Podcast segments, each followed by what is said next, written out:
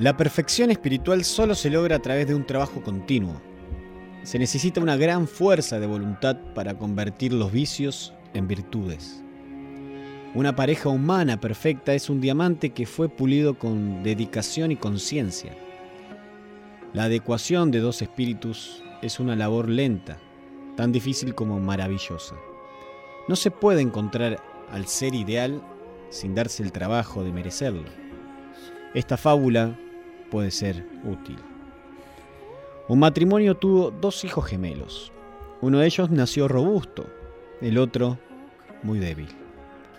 Como al más fuerte todo le resultaba fácil, se dedicó a holgazañar. El enclenque, luchando contra sus limitaciones, estudió con la esperanza de llegar a defenderse en la vida. Un día se supo que en una reunión montañosa abundaba el oro. El estudioso reunió las economías que tenía, se despidió de sus progenitores y se fue a las montañas. Su hermano, preocupado en llegar a ser campeón de billar, no le prestó mayor atención. Pasó el tiempo. El estudiante, sin arredrarse por las vendavales, las lluvias penetrantes, las amenazas de fieras y la escasez de agua y alimento, Trabajó sin cesar limpiando las pepitas que encontraba. Regresó a su hogar enormemente rico.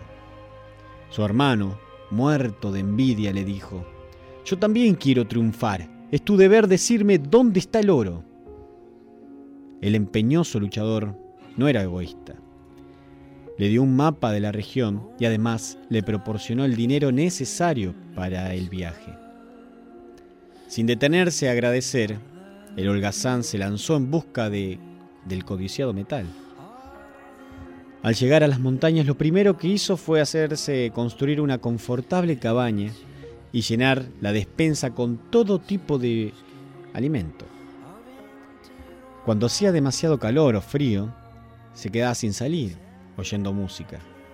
Un día, por una gran casualidad, encontró un yacimiento de oro.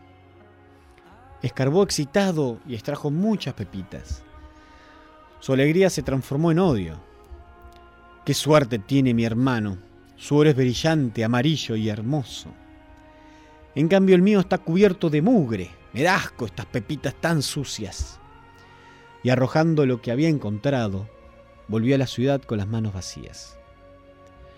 Los países no se hacen grandes solos. Cada ciudadano debe darse cuenta y darse el trabajo de eliminar lo corrupto para que surjan los valores.